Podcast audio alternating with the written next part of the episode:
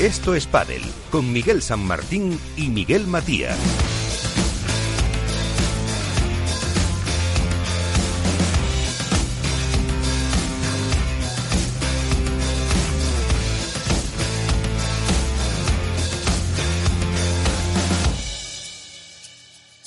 Y todo el equipo con Félix Franco en la parte técnica, con eh, todo el equipo para hablar de muchos temas hoy, de qué pasó en Santander, pero ya enseguida nos metemos en el Cerveza de Victoria Marbella Master, que se va a celebrar a partir del próximo día 5 de junio, así que esta semana no, la que viene tendremos otra porra de esas que nunca acertamos, con el triunfo en categoría en Santander masculina de Ale Galán y de Juan Lebrón y la sorpresa en categoría femenina con eh, Delphi Brea y Tamara Icardo, que como dice Iván salieron bendecidos de aquí, tanto como Momo González y Javier Rico, que fueron los protagonistas de la semana pasada. Así que por mención, eh, Iván Hernández, Contrapared, muy buenas.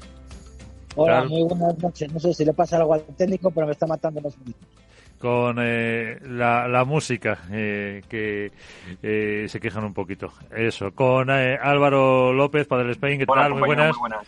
Y Alberto Bote, la dormilona de As, ¿qué tal? Muy buenas.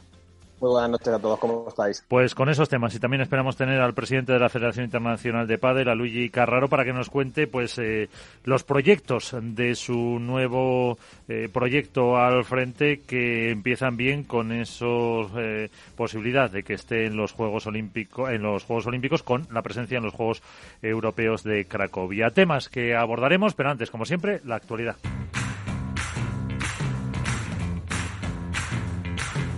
Así viene la actualidad con Contrapared. Pues vamos a ver por dónde pasa la actualidad, supongo que por Santander y no sé qué más cosas. Eh, Iván, vamos ya. Bueno, la verdad que pasamos obligatoriamente por Santander y por la última noticia que ha salido esta misma mañana, en la cual nos han confirmado la, la baja de Fernando Velasteguín para los dos próximos torneos. Eso significa que se perderá el torneo de Marbella y se pierde el torneo de Valladolid. Eh, creo que es una lástima. Vimos eh, la, mala noticia del momento deportivo que estaba pasando Vela y Sancho, que era buenísimo, y que, una lesión, ganando 3-1 fácil en semifinales, como iban ganando a, los bendecidos Momo y Javi Rico, que estuvieron con nosotros en radio y salieron bendecidos, llegaron hasta la final. Pues bueno, la baja de Fernando Velasteguín eh, marca el, la actualidad eh, en el pádel y quería hacer una breve, un breve comentario. Eh, se ha circulado mucho por redes sociales el vídeo en el cual se, se, ve la lesión de Vela, ¿no? que, que cae como, como un saco porque nota la pedrada. Yo hablé con él por WhatsApp por la tarde y le pregunté, me dijo que efectivamente le había notado una auténtica pedrada.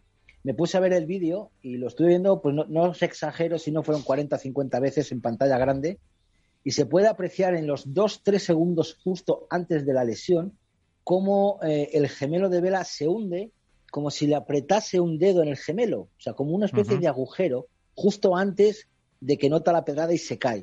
O sea, se le ve como que se rompe totalmente ahí, veremos a ver la dimensión de la rotura, todavía no han dicho nada, pero bueno, lo ha confirmado esta mañana World del Tour con la misma noticia de Vela y veremos la evolución y veremos qué hace también Sancho, porque Sancho está claro que Marbella no va a estar, Valladolid veremos si consigue algún compañero o no.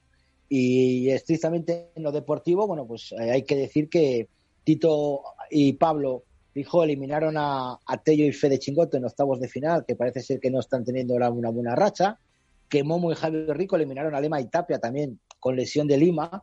Y a, la, hablando de esta lesión de Lima, también se había especulado que si no se recuperaba Lima, que podía ser una pareja Sanjo Tapia. No va a ser así puesto que Lima y Tapia se han apuntado en Marbella y ya están listos para, para jugar. La caída de Uri y Javi otra vez en 16 avos, esta vez entre Rafa Méndez y Gonzalo Rubio. Denis Perino y, Ernesto Moreno que vencieron 16 avos a Cepero y Mieres, una pareja que rompe. Ha roto, Mieres está apuntado ya en Marbella con Martín Sánchez Piñeiro y Cepero sigue buscando pareja. Veremos a ver con quién juega. Eh, Paquito Navarro y Dineno, bueno, pues eh, la verdad que sufrieron mucho ante Veloati y Garrido en el primer partido con un 7-6-6-1. Lebrón y Galán fueron un auténtico torbellino ya en cuartos de final entrando en calor, metiendo un, rotundo 6-1-6-2 a, a, a y Alijó. Maxi Sánchez y Lucho Capra, pues se encontraron con un rico y momo realmente espectaculares y les ganaron en tres sets. confirmando la sorpresa. Estupa y Alex y Vela y Sancho, otra vez de nuevo en cuartos de final, el partido que se está erigiendo como partido típico, partido de máxima rivalidad. Esta vez, de nuevo, Vela y Sancho liquidaron a los chicos de Pozzoni. En semifinales creo que vimos el mejor partido del año. Lebrón Galán contra Paquito Dineno. Tres ses de auténtica locura, tres ses de, muchísimo juego, con un Paquito excelso, con un dinero espectacular, pero que creo que al final le falló el, físico a, Martín Dineno y el físico que tiene ahora mismo Lebrón y Galán están muy por encima de, muchos jugadores. ¿Qué decir de la semifinal de Momo y Javi contra Vela y, y Sancho? Poco. Iban 3-1 abajo, se veía que iba a ser un partido muy fácil, vino la lesión de Vela y ahí se acabó todo. Respecto a la final, bueno, la final eh, pues era de lo que esperábamos, ¿no? Mucha gente estaba, estaba, claro, que eran los máximos favoritos Juan y, y Ale, fue muy rápido. La final, un 6-3, 6-2. Los pobres chicos de, no sé si pesaron la final, los nervios, la situación, el verse contra los número uno, pero yo creo que tienen que estar contentos. Y nuevo título para Juan y Alejandro Galán. Respecto a las chicas, yo creo que lo de las chicas este año, Miguel, está siendo auténticamente de locos. O sea, todas las finales, todos los torneos, está viendo muchísimas sorpresas. Este año, en este en Santander, podemos decir que, ha sido la primera vez que una pareja top 8, top 10 gana el torneo. Es algo que, no, se había dado en la historia. Es la primera vez en la historia de World del Tour en el que se enfrentan dos argentinas en una final. He estado buscando en los archivos y os tengo que decir algo. La última vez que hubo un enfrentamiento entre jugadoras argentinas fue en la semifinal del Master 2013, que jugaban una Taliciar Montes con Cata Tenorio contra Carolina Navarro y Cecilia Reiter en, la Caja Mágica en Madrid. Estoy hablando del año 2013 y era Padel Pro Tour. Y era Padel Pro Tour y eran semifinales. Luego en final seguimos así. Buena noticia para el Padel argentino. realmente ver a Tamara Ricardo y Delphi Brea jugar esa final con, entiendo, un 6-1 a Pati Yaguno y Arriera fue realmente espectacular, con un 7-5 después más igualado, pero creo que es muy bueno para el deporte femenino el que llegan nuevas caras. Eh, dieron un pasito más, por decirlo, otro, hablar de otra, de otra pareja, Marta Marrero y Martita Ortega, consiguieron meterse en semifinales, esta vez de nuevo, hay que decirlo, de la mano de Carlos Pozzoni que vuelve al banco, eh, no sabemos cómo lo van a hacer, porque en Madrid, eh, Marta Ortega está en Madrid, Marta Marrero está en Barcelona, Carlos Casoni está en Alicante, pero bueno, ahí se forma un círculo, que un triángulo, que veremos a ver cómo, cómo evoluciona. Las chicas, pues también otra vez decepción de, de Ari Sánchez y Paulita Ortega, y Paulita José, María, que vuelven a caer otra vez en primera ronda, no sabemos lo que las pasa. Eh, también no sabemos quién, si alguien ha acertado la porra, Miguel. Me parece que el que se tiró, al que va al lado seguro, que es Alberto Bote. Alberto ganó la de chicos y la de chicas, evidentemente, vamos, era más fácil acertar el euromillón. La de chicas era más fácil aceptar el euromillón, efectivamente. Yo creo que, ahí queda. Otras cosas que contar, bueno, pues se han vuelto a celebrar torneos FIP. Este fin de semana se ha celebrado el torneo de, de Riccioni, que ha ganado Teo Zapata y Nacho Gadea y que ahora empieza, ahora mismo está jugándose el fin de Estocolmo, del 1 al 6 de junio, y luego llega otro FIP Star muy importante, que es el FIP de Canarias, que hay bastantes jugadores top, con mucho dinero en juego y con jugadores que van a jugar con compañeros extranjeros a cambio de dinero. Nada nuevo, pero llama la atención que, jugadores con nombre no es que se vendan, sino que aprovechan la opción de, jugar con jugadores que tienen dinero para, para intentar ganar esos puntos. Y poco más hay que contar, que empieza Marbella la semana que viene con muchas ganas, que tenemos cartel ya de Ciudad de Valladolid, eh, trofeo Caja Rural de Zamora, que eso es bueno, aunque todavía no está colgando en la página web de World Padel Tour, todavía no se saben las plazas que va a haber, no se sabe la, cómo va a estar situada la, plaza mayor, ni, ni, si va a haber abonos, pero bueno, eh, esta mañana ha salido publicada en el periódico El Norte de Castilla la publicidad del torneo, está publicado ya en, la red de Contrapared en Instagram y lo podremos más adelante.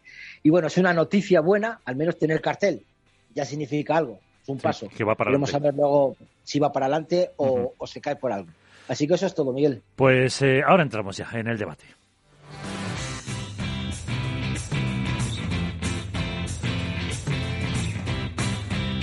Esto es Padel en Capital Radio.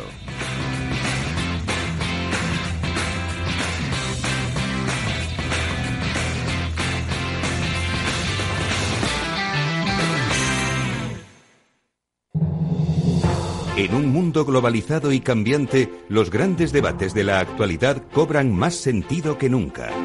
Cada lunes a las 10 de la noche, Víctor Arribas analiza en Capital Radio los principales acontecimientos internacionales y cómo nos afectan a los españoles. Atalayar, las claves del mundo en tus manos, en Capital Radio. Hook Paddle patrocina esta sección. Hook Paddle Time is now.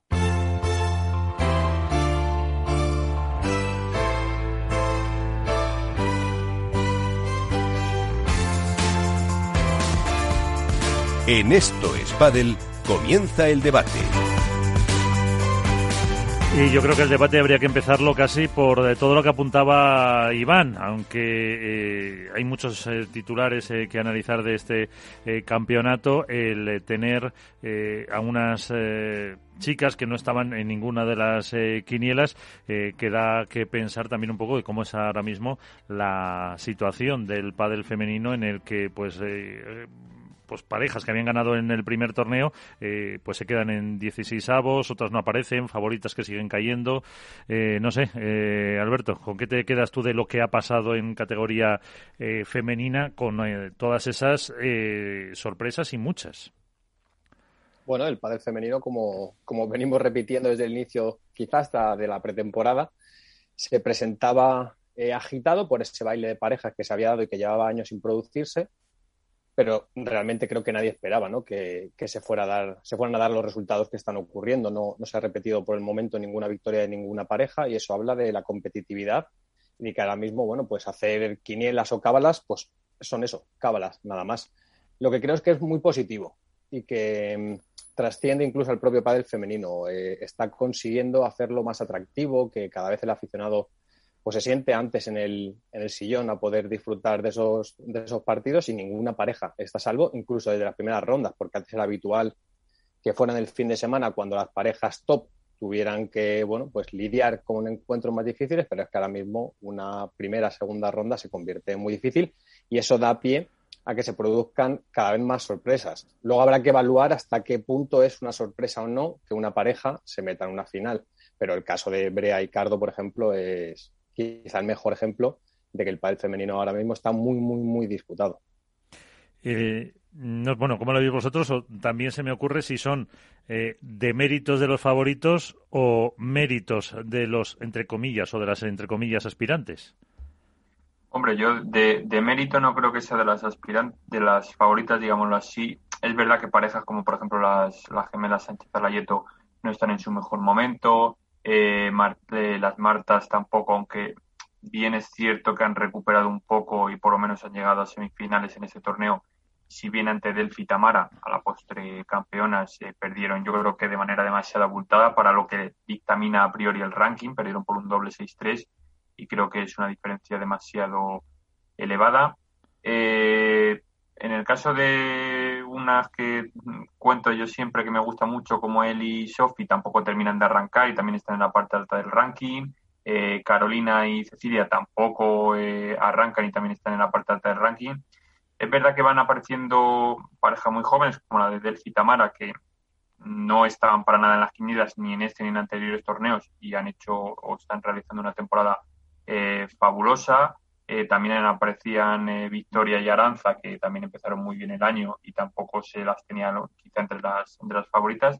Y yo creo que, bueno, al final siempre se dice no que el padre femenino está, está muy igualado, que cualquiera puede, puede asaltarte, pero vamos, en este caso, hasta el día de hoy estamos viendo que una pareja muy joven que quizá no tiene la experiencia para estar en las rondas tan altas y para pelear títulos como el Pitamara ha crecido enormemente y otras con más experiencia como Patty y Virginia, que este año son nuevas también, que se han juntado este año, pues al final están en los últimos torneos también han sido eh, ganadoras y subcampeonas.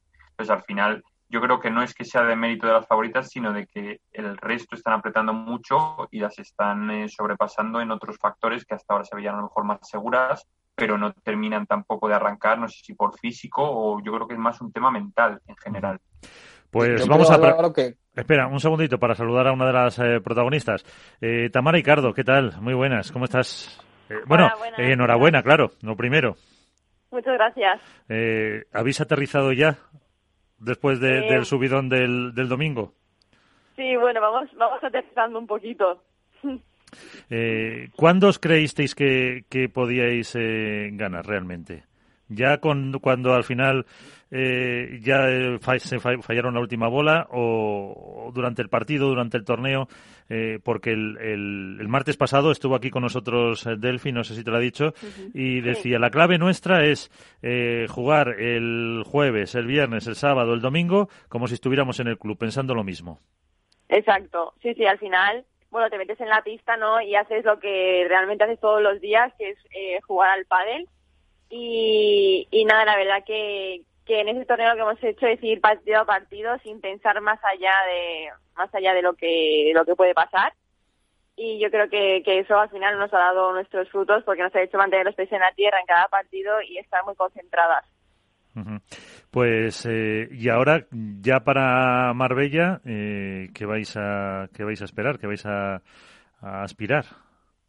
Pues nada, eh, cuando vayamos a Marbella haremos, vamos, eh, pensaremos igual lo que te he dicho, ¿no? Jugar cada partido, cada partido es un mundo, es diferente, luego serán unas condiciones totalmente diferentes.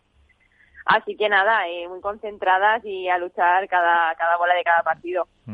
Pues con nosotros están como cada semana Iván Hernández contra pared, Alberto Bote de la Dormilona de, de As y Álvaro López de Padel Spain. Eh, así que, Iván, que antes te... No, Alberto, perdón, que le he pisado antes.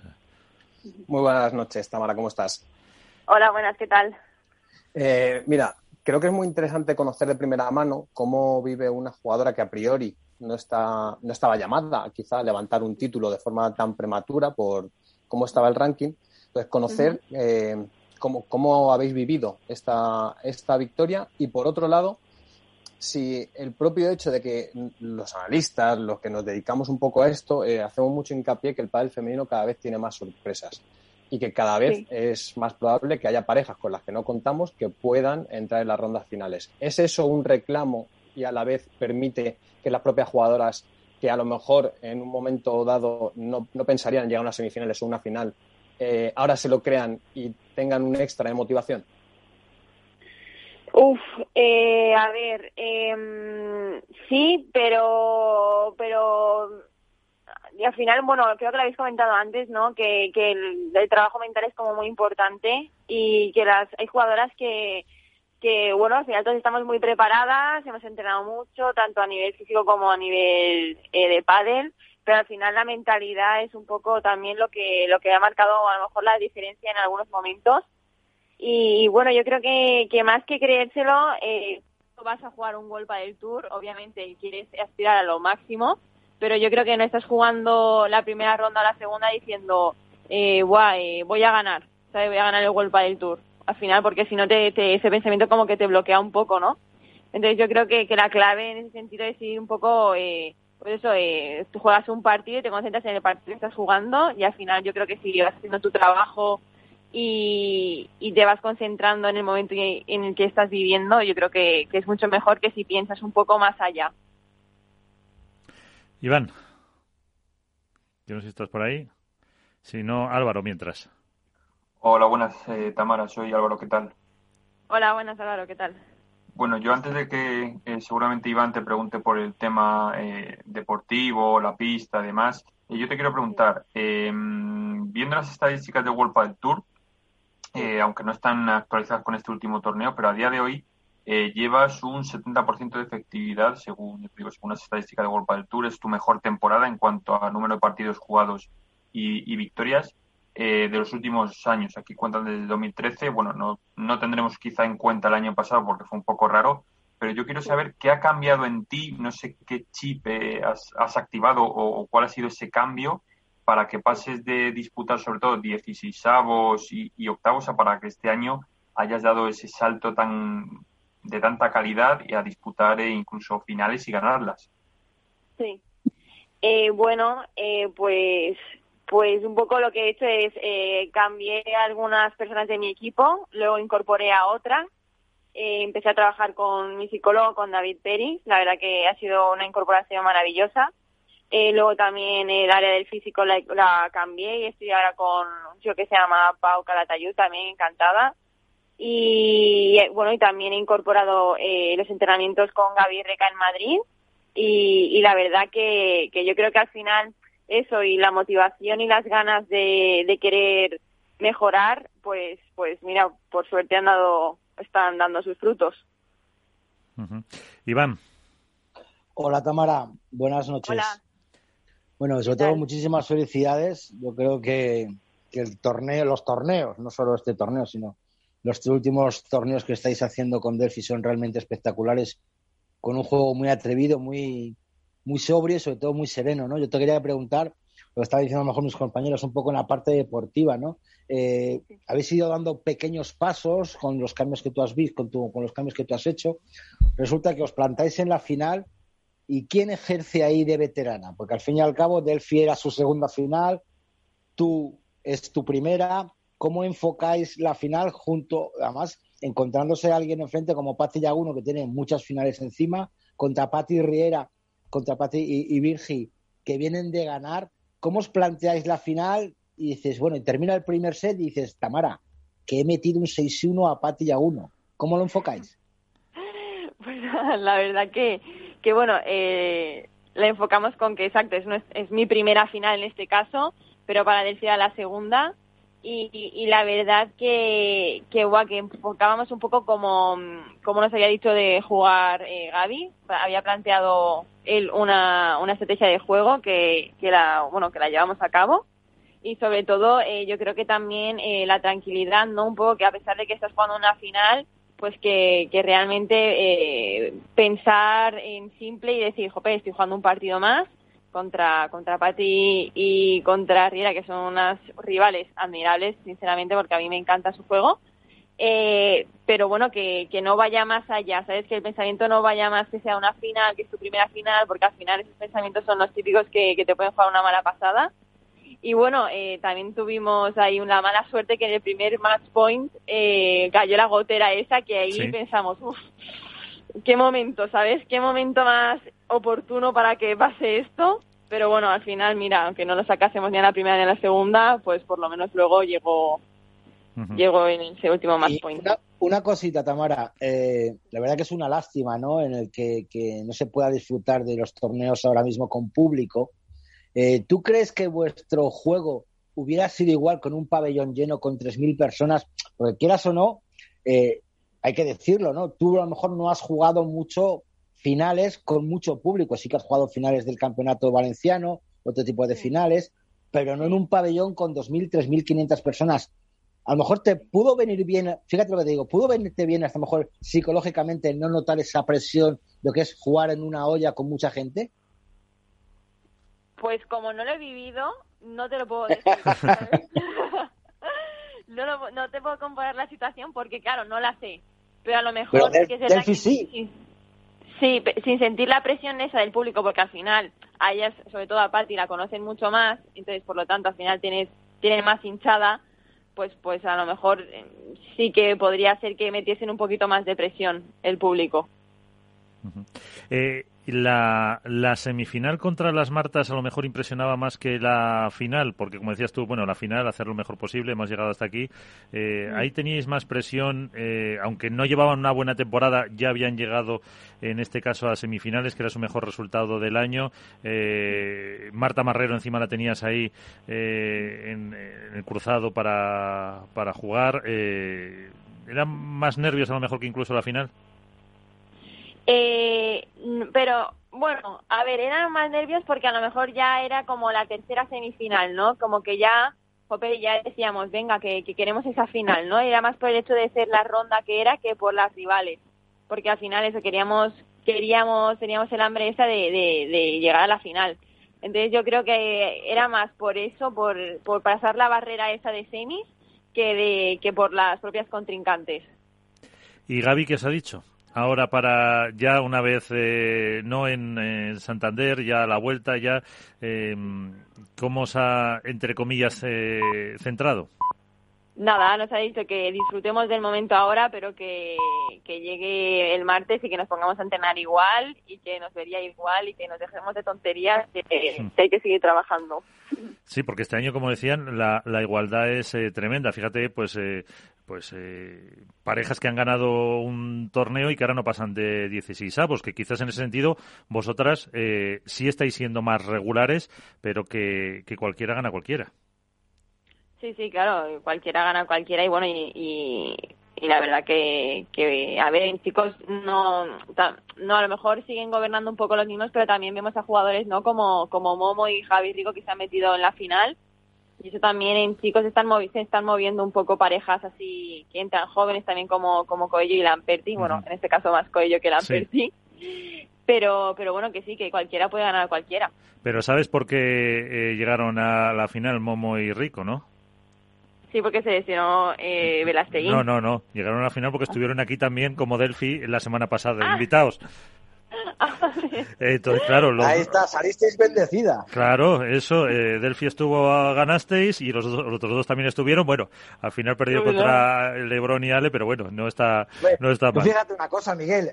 Arturo Coello estuvo, llegó a semifinales. Sancho estuvo antes de Vigo y, ganó. ganó. También el primero y ganó. Eh, ¿Quién más hemos tenido? A Miguel Semler, no, a Javier bueno, bueno, bueno, Semler y Leal y también estuvo Aranza. Aranza y también llegó a semifinales. Este fin de semana, la semana pasada hemos tenido a Delphi y Delphi y Tamara a la final. O sea, ahora estás, ahora mismo Tamara estás hablando y igual llegas a la final de Marbella. Con los talismanes, ¿no? Eso, eso. Claro, claro. Pero no nos llega ningún regalo, oye, ni unas pastas, ni unos caramelos, ni unos pasteles. Bueno, que nos, nos, haga Tamara una paellita, no sé si será bien o no. Exacto, sí, sí, una paellita. Bueno, eh, Álvaro, ¿qué ibas a decir?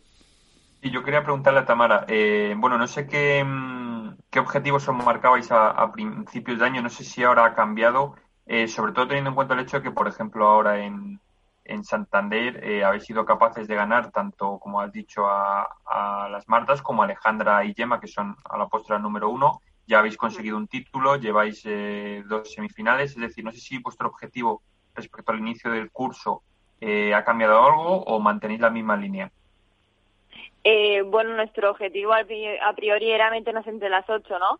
Y ahora, pues, bueno, eh, vamos a buscar meternos más arriba en, el ranking, la verdad, porque ahora, eh, pues nada, ya entramos de ocho en el máster de Marbella, así que vamos a buscar posiciones más altas. Alberto. Eh, Tamara, estamos viendo que el pádel femenino cada vez tiende más a la ofensividad o quizás es la percepción que se tiene de fuera. ¿Por dónde crees tú que caminará la evolución de jugadoras jóvenes como tú, precisamente, que están pudiendo llegar a rondas finales? Pues bueno, la evolución un poco eh, viene por eso, ¿no? Porque, porque ya como que yo pienso que te profesionalizas más, ¿no? Eh, ya te digo que yo cambié mi equipo y, y cambié un poco la manera de trabajar entonces al final eso pues pues te ayuda, ¿no? Te ayuda un poco a lo mejor a acercarte a, a lo que quieres, que es realmente pues pues llegar a rondas finales y, y hacer, bueno, pues los mejores resultados que puedan ser. Entonces, la verdad que yo puedo decir que estoy muy contenta con lo que he hecho pues eh, que te quedes contenta, pero que sigas estando más contenta en los próximos torneos y las próximas semanas. Eh, pues Tamara Ricardo, muchísimas gracias eh, por estar con nosotros. Enhorabuena muy grande y que te, que te veamos pronto y a ver si te damos suerte para los próximos.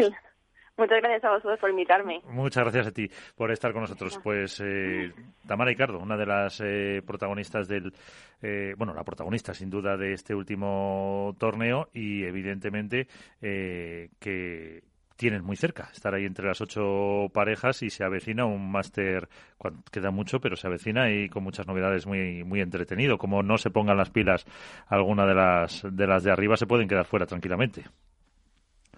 Hombre, yo, creo que es la protagonista ¿no? del torneo, porque si bien Del Fibrea también es una jugadora muy joven, ya sabe lo que es ganar títulos. Es verdad que de categoría Challenger, que no era un Open como era este, pero ya sabe lo que es triunfar en una prueba World del Tour.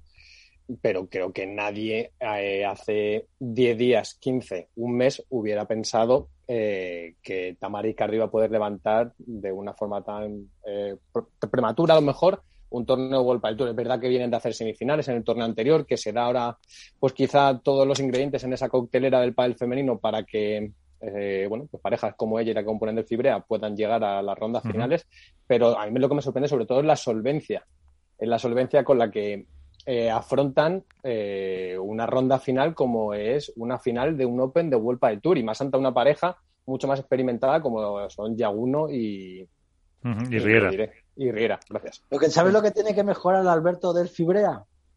Fíjate lo que te... Hablar al micro, porque no sabe ganar sin llorar. No, acuérdate el vídeo cuando tengo que buscar cuando ganó el World Padel Tour de, de, Arroyo, el Open de Challenge, Challenge, estaba su madre allí, que la, estuve entrevistando, no, no pudo hablar, se puso a llorar, se abrazó a su madre, y ahora cuando ha ganado el Open también, obviamente yo entiendo, ¿no? La, la, la, tensión y, las sensaciones y se, fue, podía poner a llorar otra vez. ¿Por qué? ¿Porque no estaba su padre? No, yo creo que muchas veces obviamos el esfuerzo que hacen los jugadores que no son nacidos en España y que son muy jóvenes y vienen aquí a desarrollarse profesionalmente y que no tienen ese arraigo que se lo tienen que crear desde cero. Entonces, no pasaba con Aranza. Acordaros el año pasado que tuvimos la suerte de poder entrevistarla y a la vez a su madre y ella hacía mucho hincapié en la importancia que tenía eh, la figura materna en su vida. Entonces, una jugadora como Del Fibrea, que antes tenía a su padre, eh, aquí también que era un apoyo, pero que se tiene que enfrentar a unos procesos no deportivos, sino vitales, en una edad en la que, pues claro, con 20 años eh, tiene muchas dudas de muchos estilos en el día a día y más con la presión que supone estar en la élite de un deporte profesional. Entonces, entiendo que cuando consigues un objetivo como puede ser un título Vuelta del Tour, pues claro, pues te vengas abajo. Vamos, yo no sé ni qué haría, sinceramente. Claro. Es que Tamara tiene. ganamos el de la urbanización y ya bueno, bueno, como tal, imagínate un Vuelta del Tour. Tamara tiene 22 y. No, perdón, Tamara tiene 24 y Delphi 21, 22, 22 años, sí, por eso. Es que... y, luego, y la parte de la presión que pueda tener en las espaldas eh, Delphi Brea por ser la hija de. Que, al fin y al cabo, aunque en el pádel tal no es mucho el no hay muchas sagas en, este sentido, pero bueno, el ser la hija de un jugador de la talla de Nito Brea, con, la fama y la trayectoria que ha tenido en Argentina, venir aquí a buscar su futuro y, llegar hasta ahí, yo creo que es, es importante y, también eso pesa en la mochila a la hora de jugar una final. ¿eh? evidentemente. Álvaro, ¿qué ibas a decir? Sí, no, y que además, como, como ha dicho la propia Tamara, eh, recordemos que han ido, yo creo, por la parte más dura del cuadro, es decir, primero eliminaban a, a Ale y a Yema, luego a las Martas y luego su tercera semifinal, como, como decía Tamara. Entonces, eh, al final, quieras que no, todo eso pesa. Eh, cuesta mucho más, lógicamente, ganar a esas parejas, entiendo yo, que a otras del ranking. Y luego se enfrentaban en la final a una pareja que venía de ganar el anterior título y de la experiencia de Patti y, y de Virginia. Entonces, bueno, yo creo que al final, para dos chicas jóvenes que igual que ha dicho que Alberto, que al final es un, es un crecimiento no solo de padre, sino también personal. Dos chicas jóvenes, que en el caso de Delphi lo ha dejado todo por venir aquí, que lleva unos años instalada, pero que al final su familia no está todo lo cerca que, que quizá necesita, porque al final son, son personas, o sea, más allá del deportista son personas, necesitan apoyo y bueno, pues no tienes ese apoyo cercano quizá cuando más lo precisas y bueno, todo eso influye y el hecho, aunque tienes a Gaby Reca, que es como, como un padre en el banquillo y te dice lo que te tiene que decir y lo que no también, pero al final es un es explotar, digamos, es así. Una vez que ganas, sueltas toda la rabia, todo el todo lo que te ha costado llegar hasta allí y es un alivio. Pues eh, Sí, no, iba un segundito. Luego seguimos, si os parece, analizando eh, este eh, Open de Santander eh, para saludar al jefe, al presidente. Luigi Carraro, ¿qué tal? muy buenas, ¿cómo estamos? Buenas tardes, buenas tardes a todos. Pero yo no soy el jefe, ¿eh? Hombre, el presidente de la Federación Internacional de Padre algo mandará, digo yo. Yo soy seguro el jefe entre los enamorados de pádel, esto seguro. Luego, eh, jefe del pádel no. Para mí, el deporte, los, los jefes son dos, son los jugadores, las jugadoras y los apasionados. Estos son los jefes de este deporte. Bueno, pues entonces eh, estamos todos ahí en el mismo, en, esa, en esa parte. Bien. Porque lo de jugar, por lo menos en mi caso, no. Pero bueno, eh, lo primero, eh, Luigi. Tú lo juegas. Ah, bueno, lo, intento, pero vamos, con poco éxito, no te preocupes. Eh, Lo primero, enhorabuena por la reelección como presidente de la máxima autoridad del mundo del pádel, la Federación Internacional del Pádel. Que fue hace, hace recientemente. Todavía estamos dentro de los 100 días de gracia que, siempre se da a los dirigentes para antes de, de, meterse con ellos. Y luego también enhorabuena por esa decisión del Comité Olímpico Europeo de que el pádel va a estar en esos Juegos Europeos que tendrán lugar en Cracovia, en, en Polonia, que es un pasito más para, para ese sueño olímpico. ahora con Alberto Bote, con Iván Hernández, con Álvaro López, pues preguntarán, pero y hablaremos un poco de los retos que, tiene para, para esta legislatura, si vale la palabra, pero mm, ¿está más cerca ese sueño del 2028, Luigi? Yo creo, tú has, lo has hablado como un pasito, ¿no? Yo lo, yo lo llamaría como un gran, gran, gran paso. Creo que es el paso más importante que ha tenido el pádel hasta el día de hoy. Es, un reconocimiento muy, muy fuerte sobre varios, eh, bajo varios puntos de vista. Primero, lo hemos hablado con vosotros hace, puede ser hace un año y medio, dos años, cuando estaban dudas sobre la independencia del pádel, si el pádel iba a ser, eh, utilizo una palabra un poco mala, comido por parte del tenis. Yo creo que con esta decisión, con, con, con haber conseguido que entramos oficialmente, formalmente, dentro del programa de los Juegos Olímpicos Europeos, porque estos se llaman Juegos Europeos, pero son claramente como Juegos Olímpicos continentales. Y creo que esta es la, la, palabra final sobre esta duda de independencia del, deporte. Y este es el primer resultado. Segundo resultado, nos va a dar mucha fuerza institucional a cada una de las federaciones miembros. ¿Por qué? Porque una organización de, de un evento como este está manejado en cada país por el propio Comité Olímpico Nacional Así que eh, todo esto va a generar relaciones muy fuertes entre las federaciones nacionales que son miembros de la FIP y los respectivos comités olímpicos. Puede ser que en España todo esto no afectará mucho porque ya la relación de la Federación Española con el Comité Olímpico Español ya era bastante fuerte.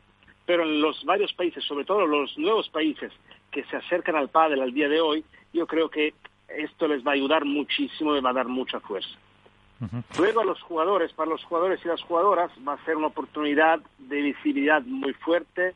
Eh, yo ya cierro los ojos y me imagino ver nuestras jugadoras y nuestros jugadores que reciben la medalla de oro, escuchando el himno olímpico de su país. Yo creo que esto es algo de emocionante por un lado y que va a dar mucha visibilidad a los jugadores y las jugadoras para sus propios patrocinadores, para su visibilidad, para todo su percurso que que, están haciendo, con los sacrificios que hacen cada día.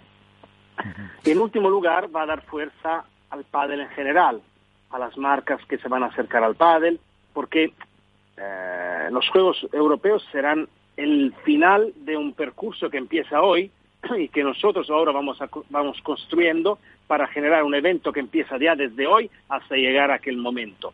Y todo este tiempo tenemos que aprovecharlo para construir un buen producto, para que las marcas se acerquen siempre más al mundo del pádel y para que los medios internacionales y los broadcasters más importantes en el mundo, tanto en televisión como en digital, se acerquen y inviertan dinero en el mundo del pádel.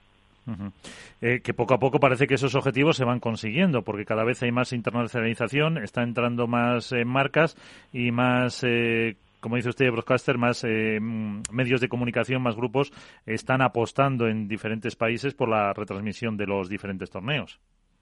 Es así, es así. Yo, nosotros como FIP recibimos cada día llamadas por los broadcasters más importantes del más importantes del mundo que quieren hacer cosas con el pádel, que quieren acercarse, quieren entender primero que todo y luego yo lo que veo es que claramente tenemos que mejorar muchas cosas, ¿eh? porque está claro que hemos empezado, pero hay que mejorar cada día. Pero todo, todos los que ven pádel se dan cuenta de que es un deporte fantástico. No solo jugarlo, no solo mirarlos para nosotros que, lo, que, lo, que ya estamos enamorados, pero también a nivel de televisión. Porque, pues, eh, hace unos años se decía, una, una de las cosas que siempre se escuchaba era que el pádel era difícil de retransmitirlo en televisión. Yo creo que hoy no. Hoy estamos consiguiendo hacer un producto que se ve bien en televisión. Claramente hay que organizar bien las cosas, las producciones tienen que ser muy bien hechas, pero el, se ve bien. Y el pádel, un poco como el tenis en este caso, somos similares, tiene una fuerza. Que ya con una cámara fija tú ves el juego. Hay otros deportes, por ejemplo, como el golf, que para que tú veas la bola tienes que seguir el golpe y la bola hasta que llegue al resultado. En el pádel no.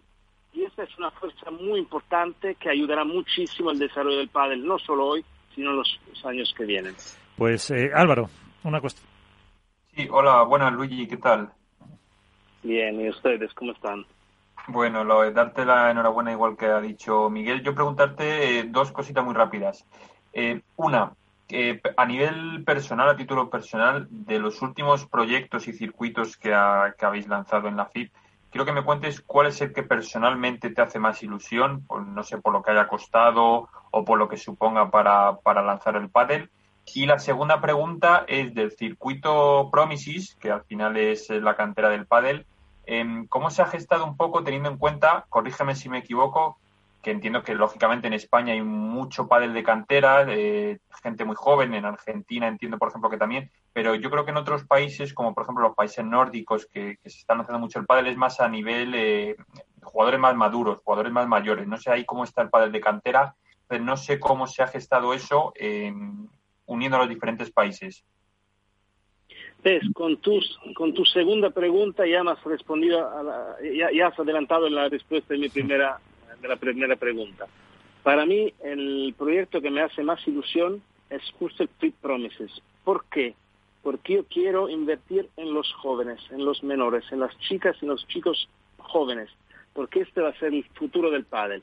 Eh, claramente, luego hay que siempre centrarse en los eh, profesionales, en los jugadores de, los circuitos importantes, pero sin jóvenes este deporte no tiene futuro.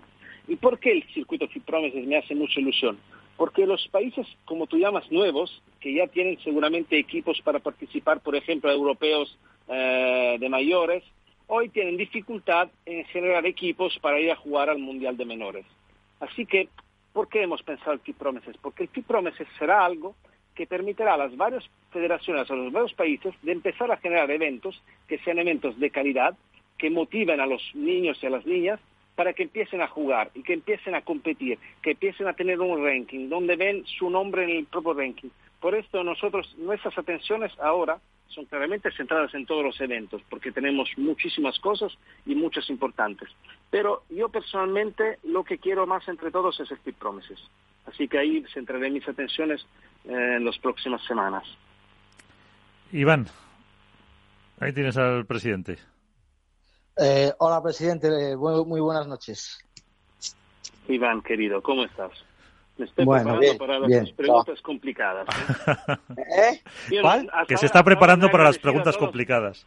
No, no, no, yo ya no hago preguntas complicadas. Visto lo visto. Cada vez, que hago, cada vez que hago una pregunta complicada, luego me sacude más que otra cosa, yo voy a ser bueno y no voy a, no voy a, dar, no voy a dar caña a nadie ya, nada más.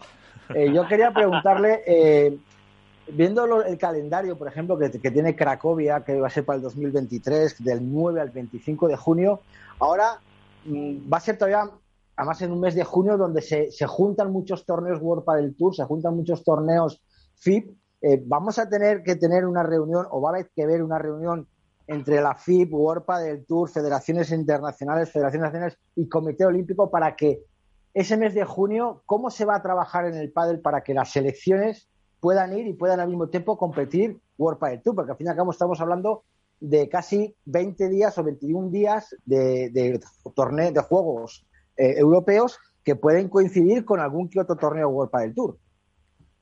Ahora, dos cosas, Iván. Eh, primero, yo creo que en temas de calendario internacional, yo creo que eh, hasta ahora con World Padel Tour hemos cooperado muy bien y creo que en tema de ranking y tema de los dos circuitos que hoy tenemos, tanto el World Padel Tour como el Cupra Fit Tour, y que han sido un éxito total. Ahora, como tú bien dices, hay que trabajar bien en tema de calendarios. Así que mm, ya estamos hablando mm, bastante con World Padel Tour sobre tema de calendarios. Habrá que manejar muy bien todo el tema de calendario a nivel internacional, porque hay que tener un calendario que sea coherente, que sea homogéneo y que permita a los jugadores y a las jugadoras de competir en lo más, que tengan más posibilidades de competir y que sean torneos eh, bien organizados. Eh, en tema de Juegos Europeos, eh, los Juegos Europeos en la parte pádel serán no más de cinco días. Así que vamos a tener seguramente todas las, atenciones del mundo del pádel enfocada en este evento, en, en aquellos cinco días porque eh, está clarísimo que este es interés de todo el mundo de que salga un evento eh, increíble por el pádel y así será. Yo estoy seguro que vamos a ofrecer un espectáculo muy bueno donde los jugadores y los jugadores van a jugar un pádel increíble y yo creo que es interés de todos los actores del mundo del pádel, tanto circuitos profesionales como federaciones como comités olímpicos nacionales, de que eh, tenemos un calendario coherente y que se pueda dar la correcta em, importancia a este evento que hasta el día de hoy es el evento más importante donde el padre va a estar. Y una última pregunta, esta sí que puede ser un poquito más complicada, ¿vale? Eh, antes de las elecciones a, la, reelección como presidente de la FIP, de la cual por supuesto hay que felicitarle y agradecerle al mismo tiempo la situación que ha tenido con España de colocarle otra vez dentro de la junta directiva y esa junta directiva tan, tan heterogénea, ¿no? que ha cogido Japón, Australia, países muy heterogéneos para unificar el pádel. ¿Qué, ¿Qué sensación le dio o qué impresión le dio ese famoso documento de que había federaciones de que no querían asistir o, la ausencia de Portugal? Eh, ¿qué, ¿qué, sensación le dio? ¿Fue una, una, una reelección fácil o, o se temía alguna, alguna interferencia de alguien? Mira, eh, aquí hay dos temas. Eh, primero, las elecciones las hemos celebrado dentro de la sede del Comité Olímpico Italiano, que en Italia es una institución pública. Eh, las elecciones y la asamblea de la FIP la hemos, antes que todo, hemos pedido la autorización al Ministerio de la Salud italiano y al Ministerio, al Departamento de Deporte de la Presidencia del Consejo de Italia así que estaban todas las autorizaciones del mundo. Así que estas polémicas yo las he, las, he visto de la misma manera de como he visto las 180 cartas que he recibido por parte de las mismas personas, que claramente, como siempre, le gusta intentar generar polémicas.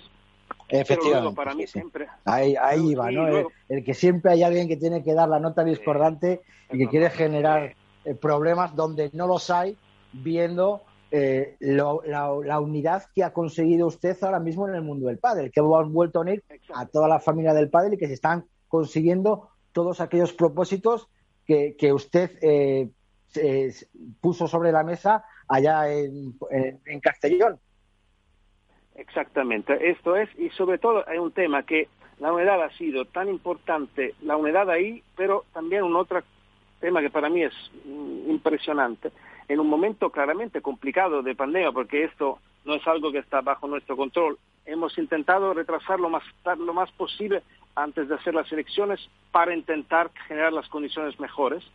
Pero de todas maneras, en un momento así y, en haciendo una, una, asamblea, no durante un evento, porque en general siempre se celebran durante un mundial, así que es más fácil para los países asistir, hemos tenido una participación récord, porque estaban presentes el 75% de los votos de la FIP que es algo de impresionante eh, en una asamblea como esta.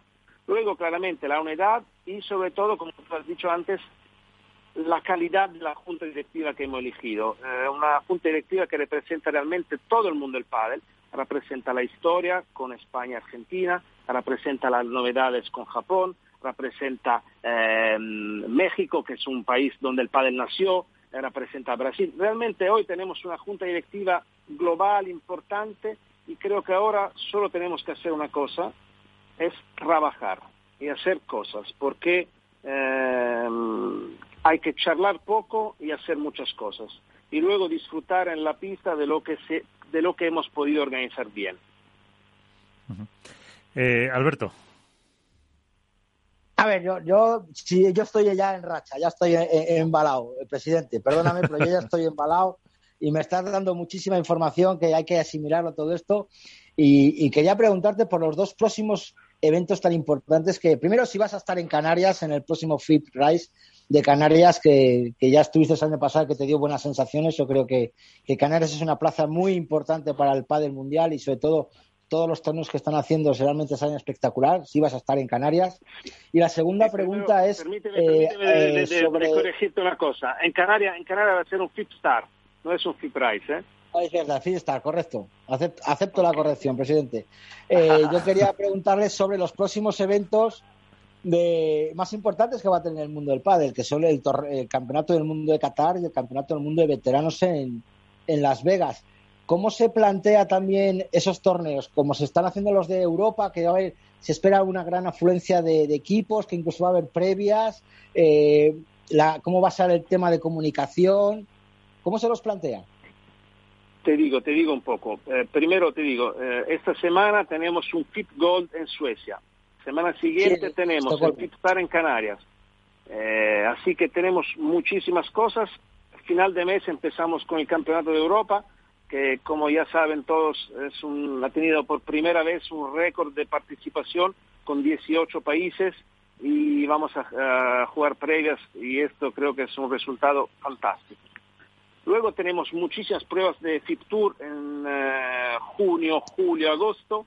En septiembre vamos a tener, además de las pruebas de FIP Tour que siguen hasta final de año, pero en septiembre vamos a tener a final del mes el Mundial de Menores en México y este será un evento muy importante. Eh, a, en el mes de octubre tenemos el Mundial de Veteranos en Estados Unidos, que es un evento muy importante por el futuro del pádel. ¿Por qué? Porque tenemos que ser capaces de desarrollar el pádel en Estados Unidos. Eh, hay que ser realistas. Sí, hay que celebrar las cosas positivas, pero también hay que ser realistas. Hasta el día de hoy, en Estados Unidos, no hemos conseguido poner el pádel donde mereces estar. Así que yo creo que el Mundial de Veteranos ahí es una ocasión muy importante que tenemos que aprovechar. Para veteranos nosotros, Luigi, para veteranos nosotros. Tendremos que estar allí. Todos, todos. A mí me gustaría apuntarme. A mí si Italia veo que falta, si hay un lugarcito yo me apunto, ¿eh? pero como mi nivel ha bajado mucho, veo difícil que me dejen jugar. Pero si hay un Open me voy a apuntar seguro. Pero sí, realmente, eh, en eh, Estados Unidos es un país donde yo en los próximos años eh, quiero que la FIP se focalice mucho porque es muy importante desarrollar el pádel ahí por las marcas, por las televisiones, por la gente. Realmente es un país uno de los más importantes. De Estados Unidos viajaremos a Qatar, donde sí celebramos el Mundial. Mundial de Qatar, que ya tiene un récord increíble de inscripciones, se han apuntado 29 países, seguramente vamos a hacer calificaciones. Así que realmente tenemos muchas, muchas, muchas cosas por delante y como te decía, hay que trabajar. Ahora hay que, eh, a mí me encanta hablar con vosotros, lo sabéis, pero ahora yo luego tengo que terminar y trabajar y trabajar y trabajar, porque el mundo del pádel nos ha dado confianza y ahora nosotros tenemos que demostrar y confirmar que nos han equivocado en creer en nosotros y que vamos a hacer cosas positivas importantes por este deporte. Y como tiene que trabajar, una última cuestión ya para despedir al presidente de, de Alberto de Alberto Bote. Buenas noches, Luigi, ¿cómo estás? Bien, ¿y tú, Alberto?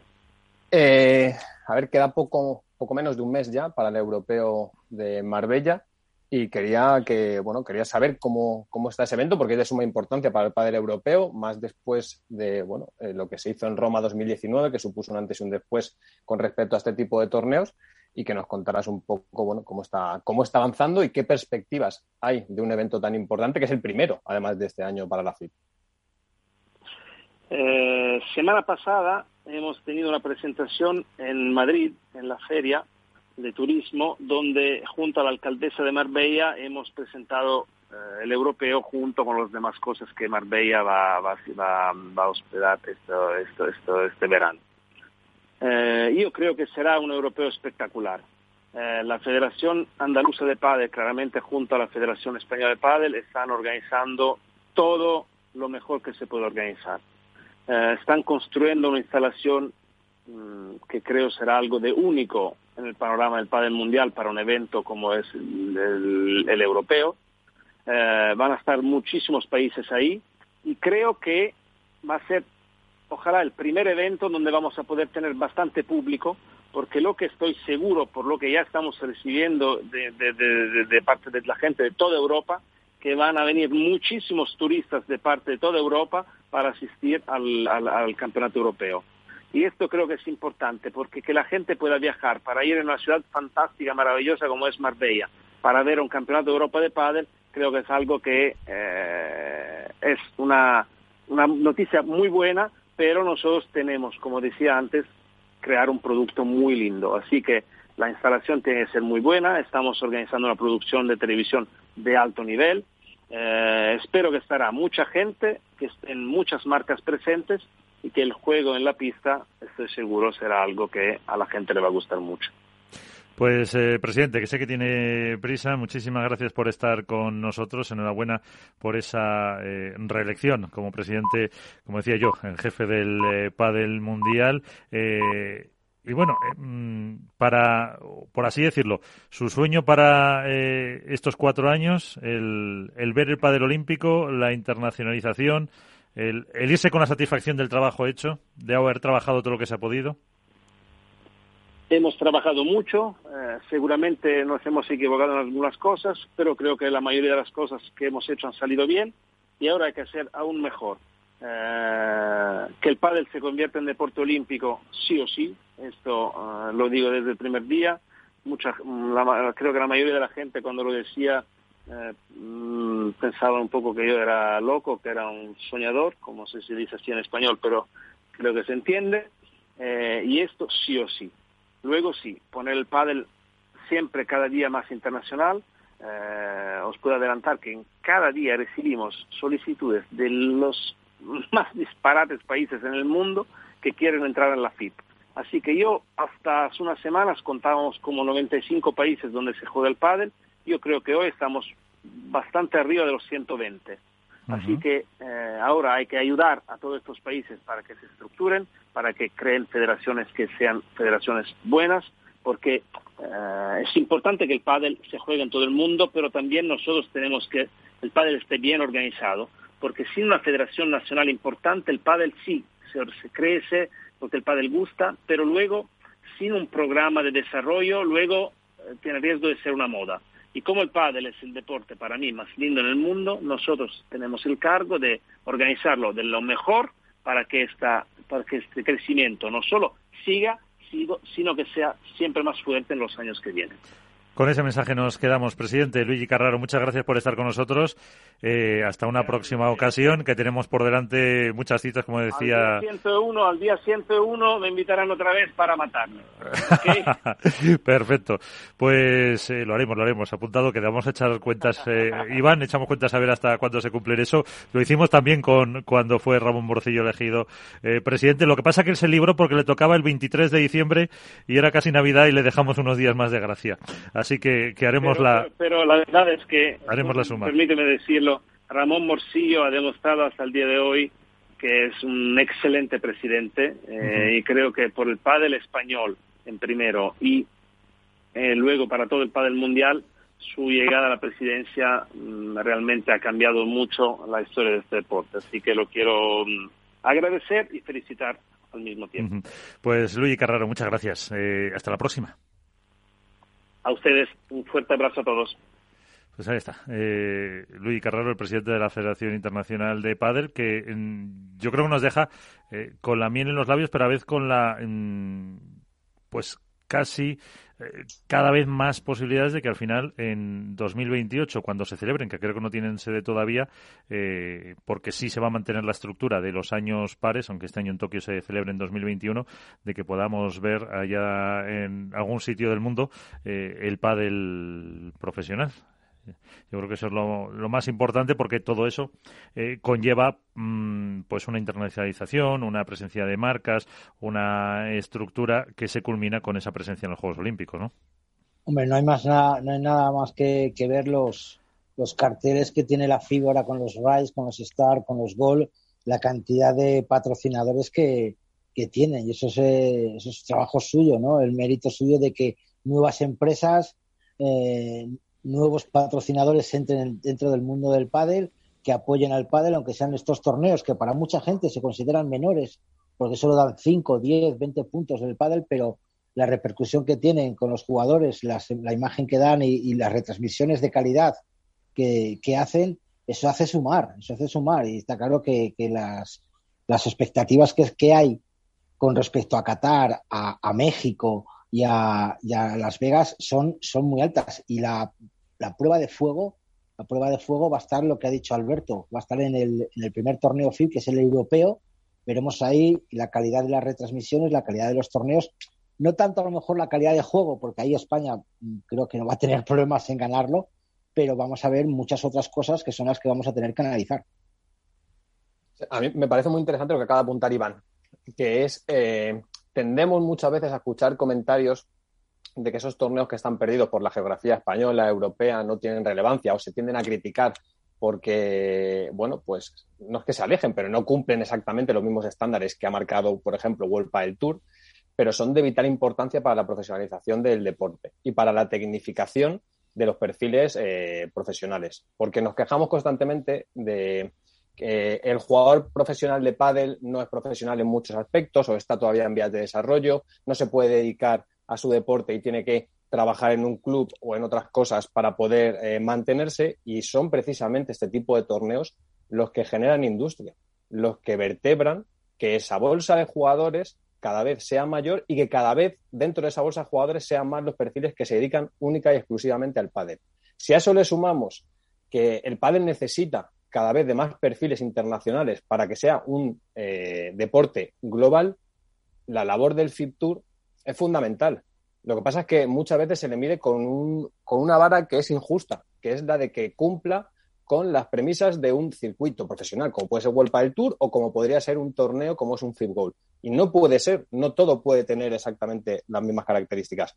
Pero estoy de acuerdo con Iván, es que es fundamental para el desarrollo, el desarrollo del deporte, no quizá en 2021, pero cuando estemos en 2030, echemos la vista atrás, un circuito como este, eh, World del Tour si continúa o el que toque, tenga esa solera, tenga esa capacidad de desarrollo a medio y largo plazo y tengamos una bolsa de jugadores por hipotetizar, de 200 profesionales en masculino y 150 en femenino, y veamos que hay pruebas en un calendario muy amplio donde van jugadores que se dedican solo a esto y que cada vez la competitividad es mayor y con todo lo que genera de forma indirecta la industria, medios de comunicación, sponsorización, marcas, eh, cantera, valoraremos realmente la importancia de este tipo de proyectos. Por eso eh, Álvaro, por ejemplo, también hace hincapié en el Promises, de la importancia que tiene ese tipo de iniciativas para poder desarrollar el pádel. Entonces, creo que es eh, fundamental que se le dé el valor que tiene esto. Evidentemente, a todos nos gusta más ver jugar a Bela Sancho contra Galán y Lebrón que ver a la pareja número 67 contra una pareja lituana, lógicamente. Pero esa pareja lituana genera industria en su país, genera industria entre la gente que tiene alrededor y a su vez esa industria generará más industria. Entonces creo que es, que es muy, muy importante y que es una noticia muy positiva. Yo, creo al final eh, lo, que, lo que dice Alberto, todo esto se va profesionalizando más, es decir, se van profesionalizando los jugadores, se van profesionalizando las marcas. el propio circuito World Padel Tour ha tenido una mejora y un crecimiento eh, exponencial increíble. La FIP también y bueno, al final eh, vemos que el pádel está surgiendo en, en, los países escandinavos, está surgiendo en China, en, en, Japón, está surgiendo en Latinoamérica, en infinidad de países, en América. Y al final, hombre, yo con todos los respetos, pero ver qué deportes como la escalada deportiva o el skateboarding eh, van a ser olímpicos en Tokio, que tampoco sé exactamente cuánta gente los practica, entiendo que han pasado el, el corte de, de, número de países y número de personas que lo practican para poder ser olímpico, pero el padre es verdad que todavía tiene un, proceso a medio plazo de profesionalización, pero bueno, estamos viendo que los jugadores cada vez juegan más fuera. Italia la semana pasada, eh, lo comentó Iván, fueron muchísimos jugadores a jugar a Italia. Van a Suecia también a impartir clinics y demás. Hemos visto jugadores en Dubái en Qatar.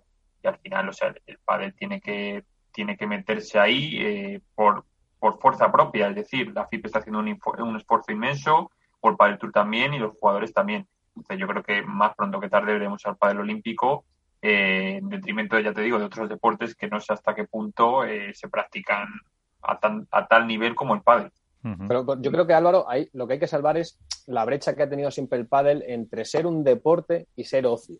Que el pádel eh, se ha popularizado por su faceta como ocio. O sea, hay 6 millones de practicantes en España, pero no hay 6 millones de deportistas. La proporción es muy, muy baja. Y quizá en, en esos otros deportes la proporción de practicantes con profesionales también está mucho más a la par. Entonces, eh, son este tipo de iniciativas las que cada vez intentan que la brecha sea menor, pero no la baja. O sea, no se trata de igualar a la baja, se trata de igualar por arriba. O sea, que crezca el número de participantes eh, a nivel profesional, pero evidentemente que la industria genere cada vez un mayor interés de público. Entonces, yo, yo creo que, que va por ahí. Fíjate ahora mismo, eh, se ha hecho público también la semana pasada, y imagino que lo habréis visto todos, el evento este que iba a haber en, Suecia, el campeonato, vamos, el campeonato, el torneo este entre América y Europa, ¿no? Sí. En, Estocolmo, eh, perdón, en Bastard, va a ser del 29 de julio al 1 de agosto, eh, un equipo argentino, perdón, americano realmente brutal, que supuestamente estaba apuntado Fernando Borasteguina, veremos a ver si lo juega o no, los jugadores como Sancho, como Maxi, como Agustín Tapia, Mieres, eh, vamos, perdón, Mieres no, Lima, eh, y en el equipo europeo, bueno, un equipo europeo que, podía, creemos que mejor que podía ser mejor, porque bueno, también van jugadores de la talla de Paquito Navarro, de, Alejandro Galán, de Arturo Coello, pero que creo que eso, ese evento que se celebre en, un país escandinavo, también lo que dice Alberto, va a traer más industria, va a traer mucho más eh, em, repercusión, va a traer más, más pádel y creo que todo evento que, se pueda englobar eh, en atraer a gente y en dar espectáculo es bueno y más que ese evento no se haga en países como los de siempre. O América, vamos, o Argentina o España, no. Lo bonito del pádel ahora es de que estos nuevos promotores que surgen en el mundo del pádel expandan el pádel en países que apenas hay pádel. Ya llámese Suecia, que bueno, Suecia será ya es muy importante, pero te puedo decir Noruega, Alemania, ojalá dentro de poco sea Rusia y China. Entonces, cualquier evento que se haga fuera siempre tiene que ser bueno para el pádel. Pero porque, Iván, antes la, eh, la industria del pádel tenía un único motor, que era, era España, el territorio nacional. Y era quien sustentaba eh, pues que ese, que ese vehículo funcionara. Y ahora ya no es así. Y ahora hay otras otros motores secundarios todavía, pero que no dentro de mucho se van a poder equiparar al mercado español. ¿eh? O sea, lo hablamos de los Nordics constantemente como si fuera un ente que está ahí, que, suena de lejos, pero no es verdad. O sea, el padre...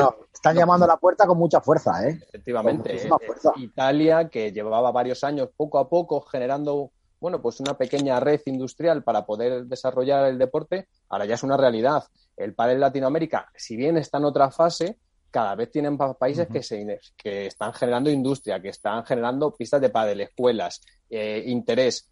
Eh, claro, y, el futuro será pues eso, que América, bueno, que América, que Estados Unidos del gran salto, que será complicado, yo creo que irá más por la parte quizá de, Florida, Miami y demás, quizá también por ese, ese vínculo latino, y luego el gran salto a Asia, que llegará en algún momento cuando sea. Pero es que mientras tanto, para que llegue ese, ese salto a Asia que todos ansiamos y que tú adelantaste en primicia, eh, ¿Es necesario que el pádel no se sustente tan solo en una pata como puede ser España?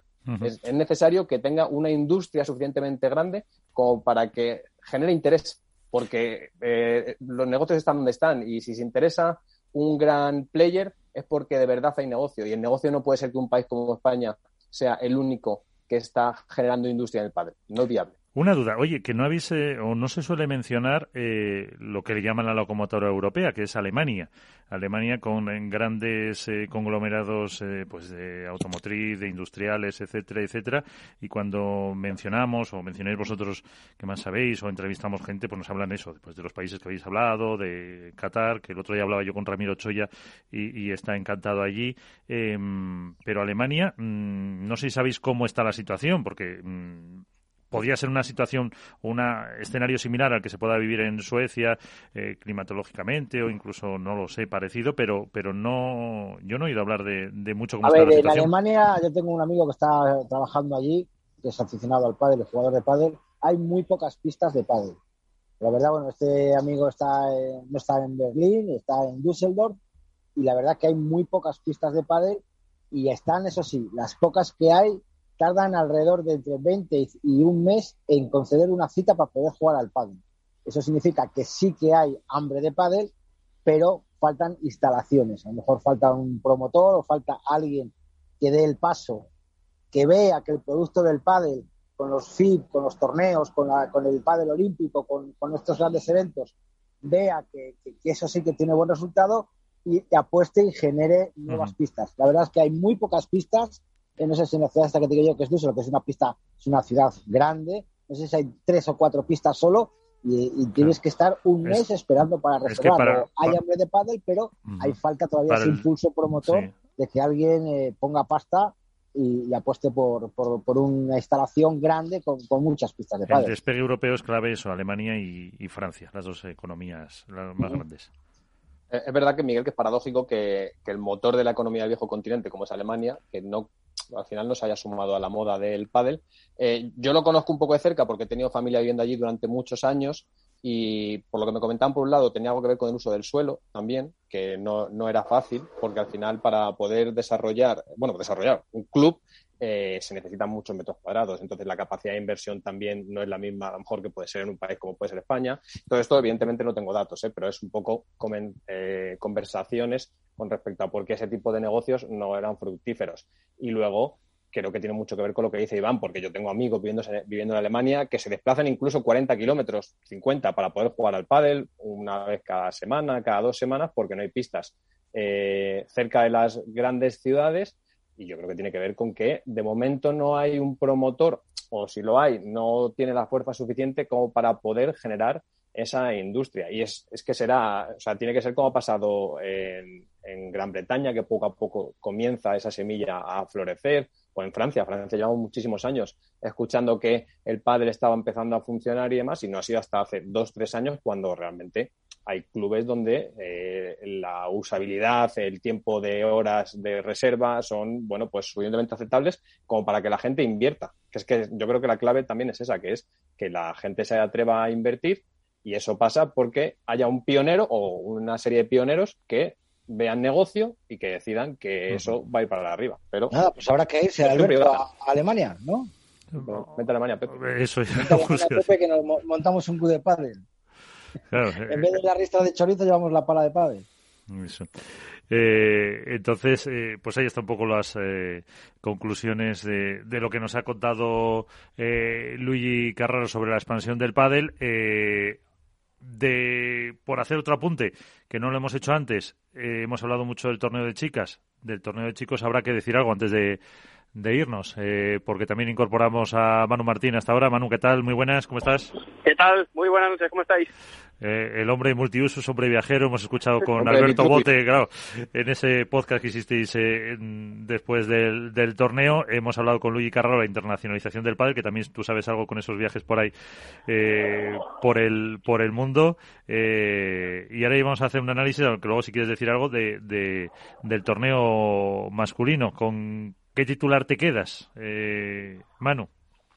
A ver, hombre, a día de hoy yo creo que el mayor titular es, la lesión de Vela en el masculino. En el femenino, eh, sin lugar a dudas, es, la situación de Icardo y de Brea, pero en el, en el masculino yo creo que la lesión de Vela, que supone, supone bueno, pues cambios y, veremos cambios, ¿no? Si, si, si se hacen, pero y, bueno, y hace que, que una final que en principio parecía que, que iba a ser de, de Vela Sancho contra contra LeBron y Galán, pues, eh, pues es diferente. Manu, Manu, buenas noches, soy Iván. Muy buenas noches. Bueno, hay que llamarle navaja multiusos porque hace de todo este chico.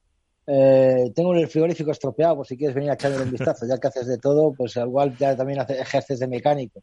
Eh, yo quería preguntarte que si, ¿qué posibles cambios puede haber dentro del pádel masculino para que Sancho no esté parado cinco semanas? Al final han sido cinco semanas las que... por ahí, por ahí van a andar. Los dos próximos torneos han anunciado ya que seguro no. Con... No, no, seguro, seguro. Ve, comunicado que cinco semanas. Cinco semanas. Los próximos torneos no lo juega, eso está claro. O sea que... Ve la comunicado que cinco semanas. Pues, uff, a ver, la verdad que ahí Vamos a ver si, si hay alguna rotura de parejas de, de, algunas de las que no están consiguiendo los resultados esperados y se aventuran a, hacer algo más. O, a ver, así a simple vista, eh, no sé si Pablo Lima va a estar recuperado para el próximo torneo, esa información me baila. Inscrito está. Inscrito está, claro. Pues entonces yo... Te va a tocar a ti jugar con él. Claro. Eh, a ver, alguna de esas parejas eh, yo creo que puede ser que, alguno se aventure a, decidir que durante un par de torneos o tres cambian. Puede, puede ser, puede ser, yo planteo, Manu, una llamada de Sancho a Maxi para que vuelvan a jugar juntos, porque al fin y al cabo juegan, eh, se juegan los mismos puntos que en 2019 Marbella, Valladolid, y que luego cuando vuelva Vela, vuelva otra vez Sancho con, con Maxi. pues a ver, no, lo, como hipotético caso, pues puede ser, pero Yo creo que ahora mismo está complicado ver, eh, sobre todo con el pronóstico que tienen y con lo bien que está funcionando la pareja, al final el que vaya con Sancho ahora sabe que son dos torneos y, ya, porque Sancho está claro que quiere jugar con Vela. Entonces va a ser una decisión, o tiene que ser alguien que, un jugador que no esté del todo completo con su pareja, porque sabe que más adelante eh, va a volver con ella y, se, arriesga a quedarse fuera para un siguiente movimiento. la, verdad es que ahí eh, es, especular, es, especular especulación pura y dura. Yo no, tengo, la verdad, mucha más información porque va saliendo todo con cuentagotas, el tema de la lesión de, de, Vela, cuánto tiempo le queda, etcétera. Y tampoco sabemos si, eh, aún estando inscrito eh, Pablo, está bien y, se encuentra como para competir. Así que eh, la verdad que ahí yo no, no sabría apostar a, a una pareja. Alberto. Buenas noches, Manu, ¿cómo estás? Muy buenas noches. Eh, a ver, de hecho el otro día hipotetizábamos, ¿no? En ese, en el vídeo ese que hemos hecho la dormilona y mejora tu padre de las cinco claves del Santander Open sobre qué podía pasar si Vela se quedaba se quedaba fuera eh, dos torneos como parecía eh, y ahora que ya sabemos que bueno pues que va a estar por lo menos fuera de Valladolid, bueno de Marbella y de Valladolid en ese orden, también cabe la posibilidad de que Sancho directamente no decida acudir a esos dos torneos. No sería la primera vez que pasa con una pareja del top 8. Es que puede ser, porque al final lo que, lo que queda claro por, por cómo están jugando y por las declaraciones de Sancho es que él está cómodo con Vela. Entonces, también puede ser una, de la, una decisión que tome. O sea que es posible que estos dos torneos él decida no acudir y, quedarse entrenando. Por eso, eh, y, de hecho no lo vería mal, ¿eh? en ese sentido. O sea que es que, como digo, al final eh, es verdad que él tiene poder como para romper muchas parejas y por el hecho de, jugar y más ahora que ya llevamos unos cuantos torneos y que hay posibilidad de que, de que algunos de los que están teniendo resultados apueste, pero se sabe claramente que en, dos torneos tienes que volver a, buscar compañeros y, es arriesgado. O sea que es posible que Sancho espere. Si tú, Manu, si tú fueras el entrenador de, de sé que no te gusta hipotetizar, ¿vale? Pero si fueras el entrenador de, no de Fernando Blestein, de Sancho Gutiérrez, o tuviera relación con ambos profesional, ¿qué aconsejarías a, a Sancho? Pues es que no te lo puedo decir. Uy, Manu. No, no se quiere mojar ya. no lo puede decir y se queda sin cobertura. Hace, se ha metido en el túnel porque no se quiere mojar. Sí, no, no, no yo no puedo, eh, no puedo decir de lo que le aconsejaría porque hay tantas cosas que no se saben fuera, hay tantas cosas dentro de los equipos que no se saben desde fuera que yo, yo no podría valorar esa decisión. Y de hecho he tenido experiencias eh, de las que he aprendido mucho aconsejando a un jugador eh, en este tipo de situaciones. Así que hay que valorarla eh, muy, muy en detalle, conociendo todo todas las cosas que pasan dentro y, y, con todo y con eso hay riesgo de, de meter la pata. ¿no? Yo creo que tienen una pareja que, se, que está claramente funcionando que tienen una química muy buena entre ellos y esa química hay que cuidarla. Entonces, en este tipo de momentos y de decisiones, así ahora mismo Sancho decide no jugar con otro jugador, eh, para Vela también es una muestra de, respeto y, de, de, lo que está apostando Sancho por, por, la, por su carrera este año como, como pareja, que también haría que salga reforzada. Entonces, son muchos aspectos a valorar dentro de la ecuación. Eh, muy buena, Manu, ¿qué tal?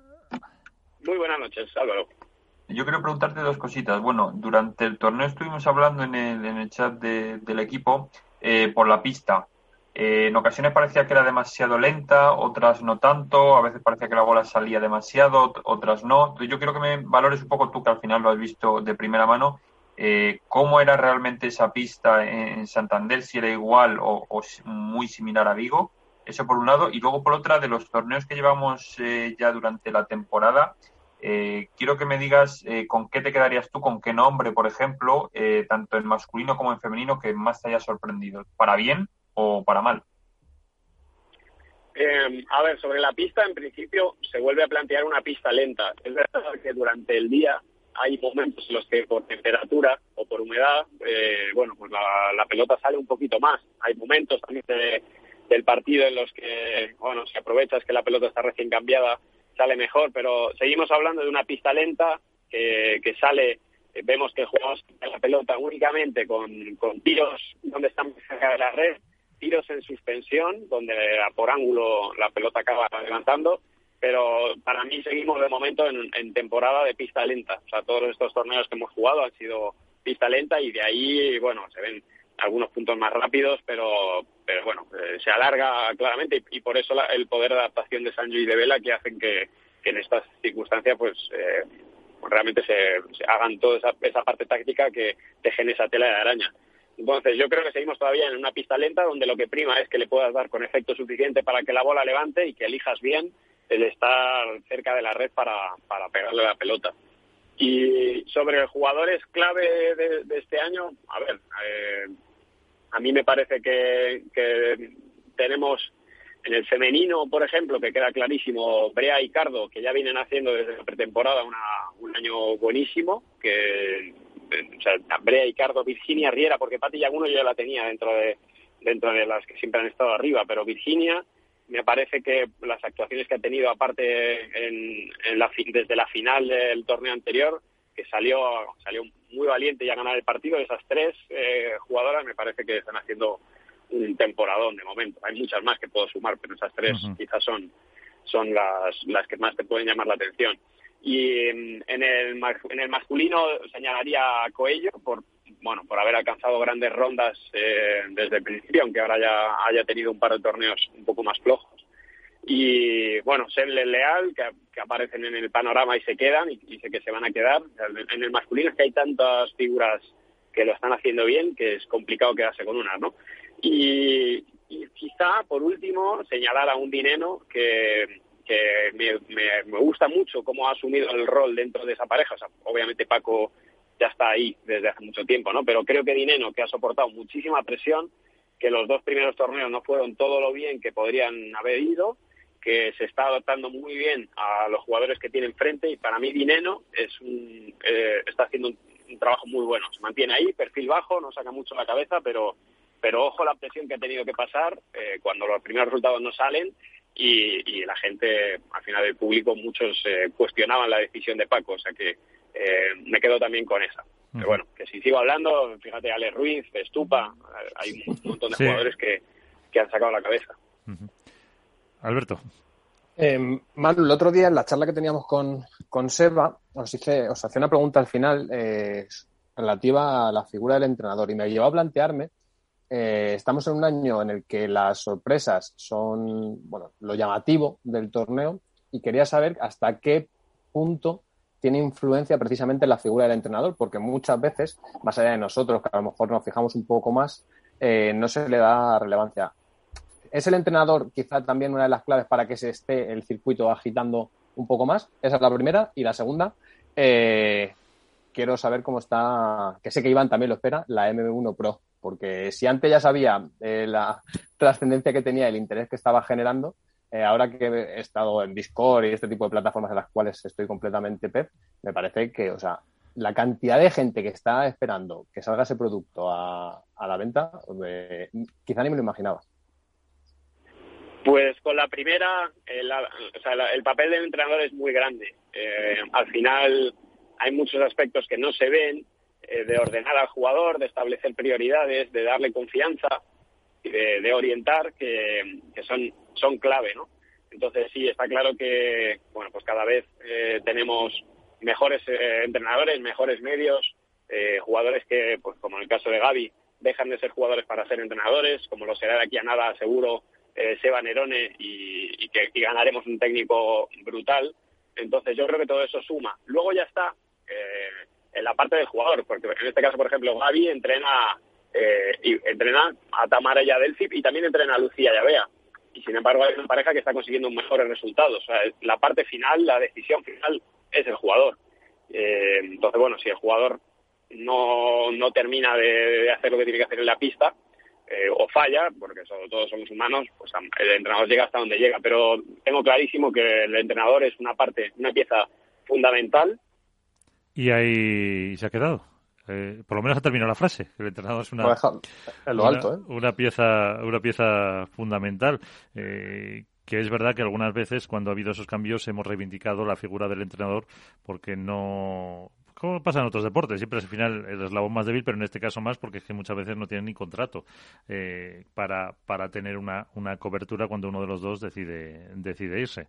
Así que nos, quedará por saber si recuperamos la comunicación cómo está esa, esa M1, pero lo de la figura del entrenador yo creo que hemos comentado más veces y, no sé si se valora lo, lo suficiente. Eh, antes lo ha dicho eh, Tamara, que, el papel que ha tenido Gaby Reca en, en su triunfo. Eh, decías, eh, Manu, que es fundamental el trabajo del entrenador, que a lo mejor no se le valora lo suficiente y ahí se ha acordado. Sí, al final son cosas que no se ven pero el, papel nuestro muchas veces no solamente es de animar, sino también de, ordenar y limitar eh, o, ayudar a tomar decisiones como cosas tan tontas como, a qué hora entrenar cuándo, o cuándo descansar y que realmente te marcan la diferencia. Entonces, bueno, eh, yo creo que como en todos los deportes, el entrenador tiene, tiene mucho que aportar y cada año eh, los técnicos, si os dais cuenta, se van sumando, gente con experiencia y, bueno, pues el, nivel aumenta. O sea que para mí, Tamara y, y Delphi se merecen estar donde están porque ellas están actuando y tomando decisiones eh, de manera 10, pero eh, el hecho de tener a Gaby detrás, pues lógicamente es un elemento decisivo para que estén rindiendo como están rindiendo. Eh, y también Alberto te preguntaba por la pala, por la, M11 Pro. El otro día nos apuntabas que quizá había salido un pelín dura. Ha salido de un pelín dura y el motivo ha sido el lacado que, que la gente eligió, eligió que fuera con brillo. Y claro, todas las Bull Paddle tienen una goma eh, de dureza media, que dureza media, a veces medio dura, que cuando le hemos metido la capa de lacado, pues queda más dura de lo que a mí me gustaría. Es verdad que hay gente que cuando lo ha probado le ha encantado, pero yo creo que no es el, no es el perfil al que la queremos orientar y que todo el mundo ha pedido.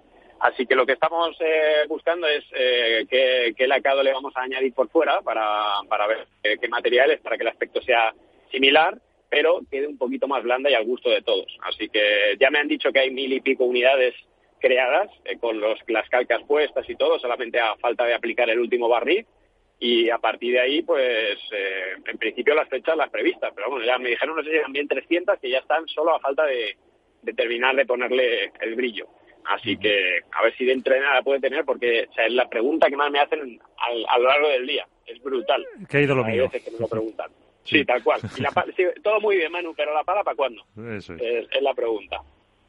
Bueno, pues no sé si tenéis alguna cuestión más para, eh, para Manu. Y, bueno, sí lo que eh, hablábamos antes con Luigi Carraro, con esa designación del pádel que va a estar en los Juegos eh, Europeos de Cracovia por ese Comité Olímpico Europeo y es un paso más para que te podamos ver sentado en un banquillo en los Juegos Olímpicos del 28. Bueno, eso sería maravilloso, sería un honor poder estar en los Juegos Olímpicos. Vamos, brutal.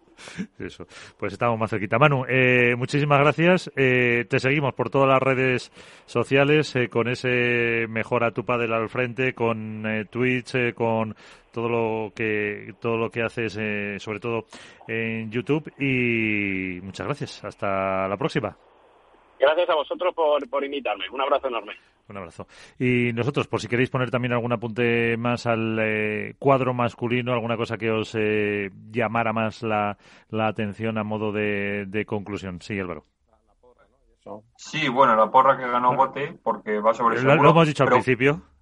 Sí, sí, sí. No, yo más que apunte, eh, sí que, digamos que una pequeña pullita, al, en este caso a la retransmisión al circuito, porque si no recuerdo mal, eh, corregirme si me equivoco, en la final masculina ni una sola vez se pudo escuchar a los entrenadores en el banquillo. Creo que, creo que, ya te digo, creo que no me equivoco, entonces, bueno, eh, hemos estado hablando de la labor de los entrenadores, entonces creo que es importante para los aficionados que además en este caso, que no hubo público, porque se pueda escuchar lo que dicen en los banquillos, eh, y más en una final, lógicamente, pues que se les pueda volver a escuchar. No sé por qué motivo ocurrió, y creo que en la final femenina solo fue una o dos veces, eh, Yo creo que es a lo mejor, Alberto, oh, perdón Álvaro. Sí. Corrígeme, ¿eh? no lo sé. Es una apreciación mía que igual luego ya sabes que cuando yo hablo luego me caen collejas por todos lados. Pero puede ser una apreciación en cuestión de, si está muy disputado o no disputado el partido, si ven que está tensionado, que hay tensión o no, que es lo que consideran oportuno ver lo que escuchan porque es un momento crítico y es interesante y, en la caso de, de la de las de los chicos era un 6-2, 6-3, se veía más o menos fácil. Sí pero, sí, pero Iván, en el primer set de la final femenina fue 6-1. Sí, pero en el primer set normalmente no suelen conectar, suelen conectar bueno, no sé, yo set y, al final es de los segundos sets. A mí es una cosa que vamos, no sé si Alberto a lo mejor tiene algún dato más, pero a mí me chocó sobremanera el no poder escucharles en ningún momento a ninguno de los dos. Eh, si no me equivoco, Lalo eh, contestó, no sé si fue en redes sociales o en la retransmisión, no recuerdo ahora mismo exactamente de dónde, pero contestó dónde estaba pautado la entrada en banquillos y que era, algo, era algo inamovible y que está estructurado así, si no sería un caos, evidentemente, para lógicamente que fuera en función de cómo fuera el propio, el propio partido. Quiero creer, no tengo ninguna información, sinceramente, eh, quiero creer que fue más que será más una cuestión técnica, porque, porque para Vuelta del Tour eh, es perjudicial realmente. Si vemos el momento más viral, seguramente, del fin de semana de Vuelta del Tour, o uno de los más virales, es, es, no, para mí es el momento en el que Paquito y Dinero se pueden hablar en el banquillo. Sí, Paquito le pide un último esfuerzo y no dos semanas, me parece. Dinero le está que no puede más y Paquito le dice, dame este último esfuerzo y en dos semanas no tocamos la pala. Y eso, además, Vuelta del Tour la sabía explotar muy bien, porque que humaniza al deportista, le acerca más, le da un tono más épico, porque Dinero estaba que no podía, Paquito estaba jugando una barbaridad, enfrente estaban los números uno, igual para el Tour vio, evidentemente, como hace casi siempre en este tipo de cosas, vio ahí que había una tendencia clara y, la supo explotar. Entonces, creo que si falló, eh, me extrañaría que Vuelta del Tour estuviera contento, porque saca muchos momentos que puede viralizar y a nivel de comunicación el circuito. y la arenga de Gaby Reca a Tamara Ricardo ya, o sea, eso es brutal, o sea, esa increíble de flaca, que la concha de la lora, bueno, eso fue realmente espectacular. O luego Paquito cuando se puso hablar en, argentino, ¿no? Pegale, pegale, ¿no? O sea, son cosas, momentos. Dinero diciéndole a Paquito, cerrame el centro. Cerrame el medio que yo ya que por, el palero no entre ni una. Efectivamente, son momentos épicos y que, que efectivamente World Padel Tour los tiene estudiados. Y como tú dices, eh, Lalo, no sé si lo dijo, en, lo, en el séptimo y noveno juego del segundo set o en función de cómo va el partido, de lo que lo tienen hecho así. Y es más, lo tienen hecho así porque los jugadores y los entrenadores lo saben cuando van a entrar los micros. Entonces también se cuidan muy mucho de lo que dicen. al, final, al final yo voy a que si falló, pues fue porque a las cosas fallan, pero vamos, dudo mucho que fuera eh, que no fuera fruto de, la casualidad porque el producto es buenísimo. Sí, Y, como dato, mm, hay que bueno, todos los aficionados lo saben seguro, no se dio por eh, Gol eh, Televisión, estaba la Liga Promises en el bueno, en Villarreal, organizada por José Ramón de la Morena y según los datos han superado los 5 millones de visualizaciones, que es la se coloca como el cuarto torneo más visto de la historia eh, por YouTube eh, de, de, la historia de World del Tour. O sea que a lo mejor eh, incluso le ha venido, entre comillas, bien porque mucha gente ha ido directamente a su, a su canal y no se han resentido para nada las audiencias, sino que, pues eso, se ha colocado entre los cuatro más vistos de toda la historia. Hacía mucho hincapié, de hecho, Nacho Palencia y con el refuerzo de, de la Alzueta que tocaban y superaban picos de 100.000 visualizaciones en directo, con lo que se supone, porque 100.000 visualizaciones tenemos que tener en cuenta que no son 100.000 personas viendo un streaming, sino que son 100.000 eh, puntos donde está conectado y puede haber desde una hasta 16 personas. Bueno, en este caso 6, ¿no? que es lo que permite ahora mismo la legislación. pero eso eh, multiplica exponencialmente el número de personas que están viendo Vuelta del Tour. Es verdad que fue un poco raro eh, no verlo en gol, porque nos pasó a Iván o a mí, por ejemplo, el sábado por la mañana, que acudimos como cada sábado con los fieles seguidores eh, a, ver Vuelta del Tour en gol. No estaba, pero automáticamente, y eso lo han hecho muy bien, sabes dónde tienes que acudir. Porque a lo mejor antes dudabas dónde se podía consumir pádel. Y ahora sabes que tienes un fijo en el streaming, que tienes un streaming de calidad y de eso es que conseguir 100.000 visualizaciones en un deporte como el pádel, ¿quién nos iba a decir que lo iba a poder conseguir de una forma regular? Nadie. De hecho, yo miré, eh, no me acuerdo ahora el dato, lo estuvimos mirando aquí el, eh, la semana pasada, eh, la final de la Copa, perdón, la final de la, de la Europa League del Villarreal. Eh, que se dio solo por canales de pago. No me acuerdo la cifra, no la voy a decir porque lo, estuvimos mirando en la redacción el jueves pasado y la verdad que era, pues eh, nada, simbólica. O sea, muy, muy, muy, muy poquitas visualizaciones. Lo estuvimos comparando con otros programas del, de, de, la tele generalista y se quedaba años luz. Eh, creo que no se llegó, se rozó los 600.000, que es muy poquito para, para una final europea, que no era un, con todos mis respetos, Calahorra Pradejón, por poner equipo de mi pueblo. Eh, así que se quedó, pues eso, muy muy bajito, con lo que pues agranda más este mérito de, de World tuvo, Tour. Tuvo Miguel eh, un 9,2%, 1.211.000, estoy viendo. El, la final. la final de, de la Champions. Sería a lo mejor el pico, el otro de la audiencia media, no lo sé, vamos. Sí, el pico un millón, un millón doscientos mil, sí. Pero que, que es muy poquito, claro, para una final europea. Eh, pues, eh, señores, eh, que nos vamos que ya nos vemos en el 28 no sé dónde y más cerquita el en Qatar. ¿no? y la porra para el martes que viene. Y más, sí, y más cerquita en Qatar. No, nos vemos.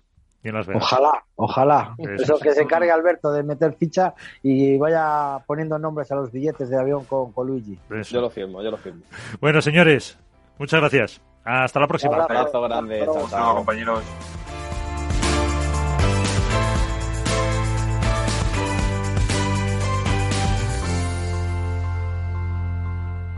Hook Paddle ha patrocinado esta sección. Hook Paddle Time is now.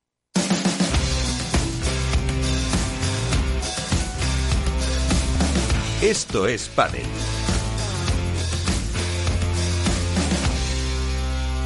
Y nos vamos. Eh, nos queda como siempre la despedida, el cierre, el portazo, el final. ¿Estará o no enamorado y el mangazo? Pues lo vemos. Es eh, su cierre. Vámonos. En Facebook, foros, en Twitter o por Instagram. Suelo hablar de aquello que no sé. Hola, soy el mangazo Tolili y no me gusta el pádel. Padel Pro en Santander y Sorpresas Pro también. A orillas del Cantábrico y ante la suave y primaveral brisa de un mar que esta vez fue amable pero que, como una mujer de raza, igual te da lo mejor de su barra la vida, que te brinda el mayor de los desprecios, vimos ganar a Delfina y Tamara su primer torneo, jugando bien, consiguiendo resultados épicos y sin ceder un solo set. No es Delfi santo de mi devoción, si lo es Tamara, pero hay que reconocerles que se cargaron a la flor innata del pádel femenino, si es que queda de eso, para ganar en la final a mi amada Riera y a Patti. Honores para ellas. En chicos, mucho ridículo, algunas inoportunas lesiones y poliglotismo forzado. Vela y Lima caían en batalla, pronta recuperación para ellos. Mis dos parejas, los arqueros Tello y Chiringoyo, Yuri Botello y Javi Ruiz, caían con estrépito en partidos que deberían ganar. Malos tiempos para la lírica. Pero resurgían, porque a huevos no les ganó nadie. Pero lo más curioso de todo fue ver a Dineno poniendo en su sitio a un sevillano que habla argentino. Si ya le cuesta al andaluz, imaginaos la escena. Pero es lo que tienen los actores, que tienen muchos registros y algunos cara de chiste eterno. Mención especial debemos mm, otorgar a Momo y a uno de los ricos, no sé cuál de ellos, que llegaron a su primera final y aunque fue como fue, no se les debe negar el mérito ni los merecimientos. Esperamos mucho de ellos. Finalmente, la imagen congelada del torneo fue la de Nacho Pacencia, haciendo que jugaba el pádel con un micrófono a modo de pala y su cara por delante. Hay imágenes que no son comentables, porque valen más que mil palabras, o menos. Parafraseando un buen amigo, se puede usar Twitch y no ser ridículo. No es el caso. Para acabar, un fuerte abrazo a Jesús Valvé y Miguel Lamperti, una de las parejas más consolidadas del pádel y que promete ser eterna. Buenos compañeros de viaje. Buenas noches.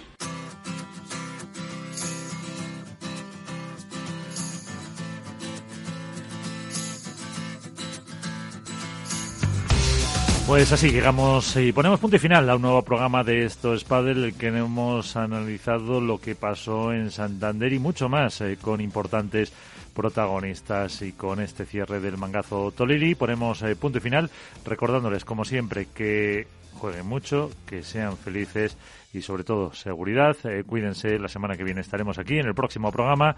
Pasamos lista con Miki Garay y Feliz Franco en la parte técnica. Nos vamos, adiós.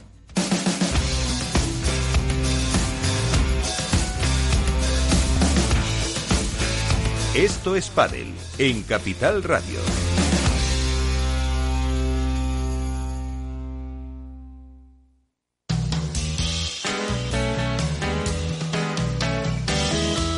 Capital Radio, música y mercados.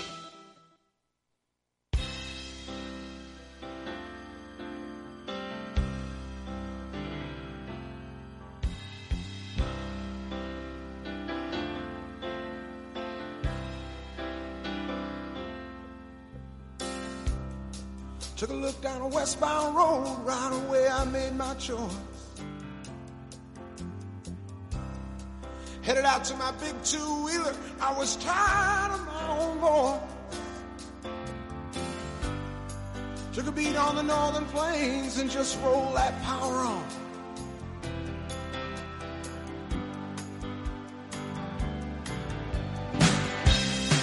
Twelve hours out of Mackinac City, stopped in a bar to have a brew.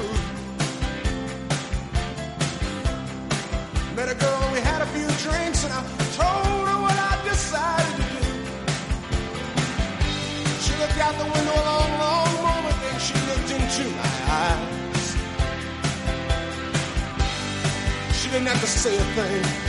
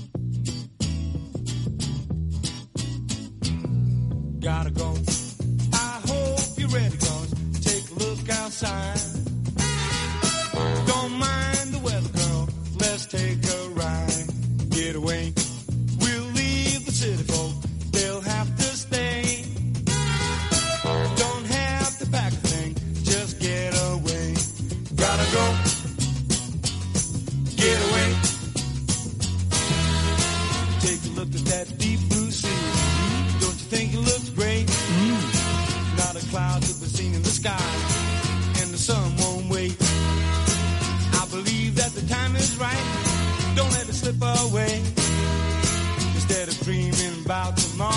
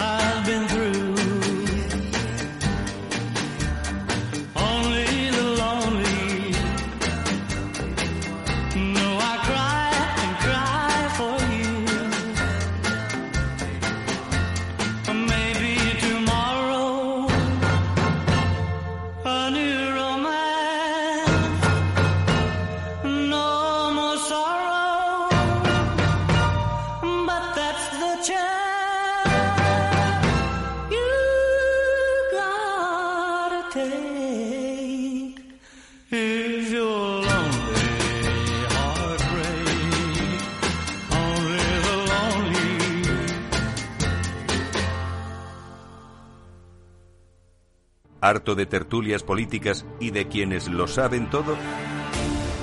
Sube un peldaño intelectual en tu vida y sintoniza la gran tertulia de la economía. Un debate pragmático y sin afinidades que revela las grandes transformaciones de nuestros días, con figuras de gran talla económica como Pedro Esbarz, Ramón Tamames, Francisco Navarro, César Arranz, Hermenegildo Altozano, Isabel Aguilera, Manuel Moreu, Juan José Rubio y Fernando Zunzunegui, entre otros. La gran tertulia de la economía, cada mañana a las 8 y 20 en Capital, La Bolsa y la Vida, con Luis Vicente Muñoz.